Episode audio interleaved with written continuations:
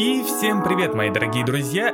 Это экстренное включение, а именно мы с вами обсуждаем то, что Банк России принял решение повысить ключевую ставку на 100 базисных пунктов до 8,5% процента годовых. Это решение было весьма ожидаемым. Ну, а ожидаемым оно было потому, что уже неоднократно сливалась инфа Блумбергом и другими СМИ о том, что Банк России готовит очень большое повышение. Более того, Эльвира Сахибзадовна в своих интервью, а также представители Банка России неоднократно заявляли о том, что они будут повышать ставку и готовы повышать ставку очень-очень-очень серьезно. Там, по-моему, было, были разговоры о том, чтобы будет повышаться ставка от 0,25 до 100 базисных пунктов, потом исключили 0,25, потом уже все больше и больше разговоров началось о том, что это 100 базисных пунктов. Как мы с вами прекрасно знаем из книжек по денежно-кредитной политике, что работа со СМИ это тоже часть денежно-кредитной политики, которая как раз-таки направлена на то, чтобы не шокировать а, финансовые рынки какими-то экстренными действиями. Хотя в некоторых случаях э, э, центральные банки наоборот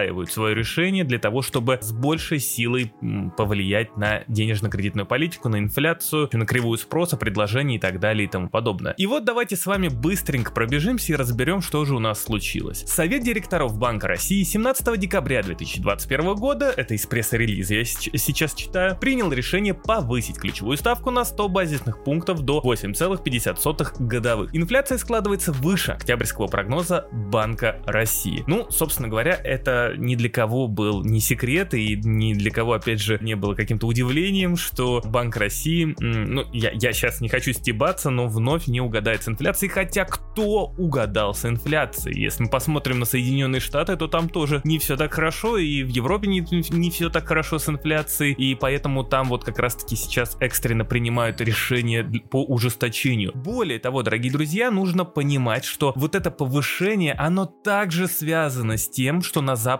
также начинают начинают ужесточать денежно-кредитную политику. И теперь у Банка России есть некая новая гонка. То есть им нужно быстрее снизить инфляцию до тех пор, пока на Западе она не начнет снижаться первее, чем у нас. Так как таким образом это будет очень сильно воздействовать на курс национальной валюты. То есть как только инфляция на Западе поползет вниз, но если, допустим, в России она останется на том же уровне, то а, курс валюты очень сильно может просесть от этого. Тогда Банку России придется действовать еще более экстренно, еще более агрессивно. Скорее всего, Эльвира Сахебза Задовна, да и в целом представители Банка России, да и в целом весь Банк России не предполагали того, что то на Западе начнут э, так рано и, возможно, даже так жестко действовать по отношению к денежно-кредитной в денежно-кредитной политике по отношению к инфляции. И поэтому началась гонка, что теперь, да, нужно быстренько все это дело сделать, нужно быстренько снизить инфляцию.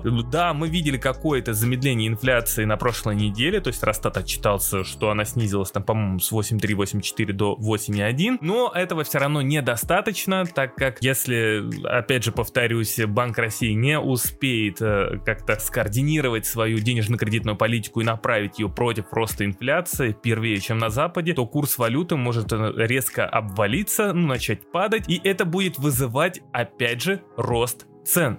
То есть э, из-за того, что импорт начнет дорожать. Я думаю, здесь всем все понятно. Особенно, кстати, импорт будет дорожать на фоне той инфляции, которая была до этого на Западе. Здесь все, все, все всем понятно. Банк России будет действовать экстренно теперь и будет действовать жестко. Дальше. Вклад в инфляцию со стороны устойчивых факторов остается существенным в связи с более быстрым расширением спроса по сравнению с возможностями наращивания выпуска. В этих условиях и с учетом растущих инфляционных ожиданий баланс рисков для инфляции значимо смещен в сторону проинфляционных. И вот здесь тоже есть интересный нюанс, так как, опять же, вот смотрите, многие ругают денежно-кредитную политику Турции, но я объясню, в чем, скорее всего, там логика. Напоминаю, что в Турции при росте инфляции Эрдоган борется э, со своими главами центробанков, чтобы те снижали процентную ставку. То есть получается так, что процентную ставку наоборот, если топорно говоря, снижают для того, чтобы повысить инфляцию инфляцию, а повышают для того, чтобы снизить инфляцию. То есть тем самым влияя на кривую спроса и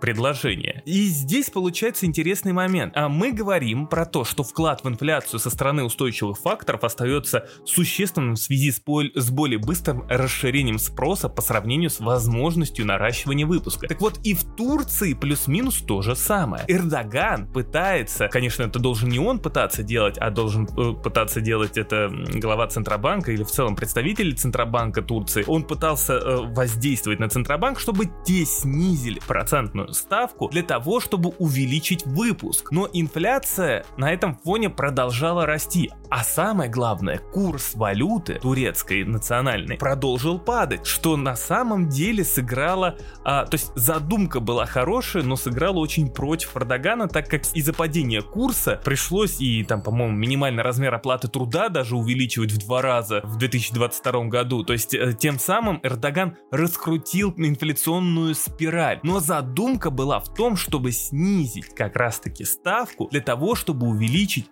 предложение и тем самым повлиять как раз-таки вот увеличением предложения, удовлетворив спрос и тем самым повлиять на инфляцию, чтобы инфляция не росла. Так вот у нас получается мы действуем от обратного. У нас есть проблемы с предложением, ну а мы пытаемся, повышая ставку, собственно говоря, у нас, у нас не получается расширить предложение, учитывая, что в основном инфляция импортирована, у нас не получается толком ничего ровным счетом, потому что здесь бороться повышением повышением ставки против импортированной инфляции, ну, на самом деле, поме... ну, глуп, так как, скорее всего, тут надо было, на самом деле, попытаться побороться за то самое предложение. Инфляция во всем мире была, ну, то есть она росла, но она не была настолько высокой, и более того, пока денежно-кредитная политика на Западе оставалась супер-мега мягкой. Вот здесь можно было бы попытаться побороться за предложение. Но Банк России пошел по другому пути, они начали резко ужесточать денежно-кредитную политику, ничего в итоге с инфляцией не вышло, и теперь, как видите, с маленького шага в 0,25 базисных пунктов, которое до этого раньше был, Банку России теперь придется повышать ставку более быстрыми темпами. Я об этом уже писал неоднократно в своем телеграм-канале Dart Traders, подписывайтесь обязательно. Так вот, теперь Банку России ничего не остается, как только взять и продолжать увеличивать процентную ставку очень большим шагом, потому что Банк России до этого, когда мог попытаться повлиять на предложение, Банк России, наоборот, сокращал это предложение и исчерпал вот это вот повышением ставки некую свою вот эту вот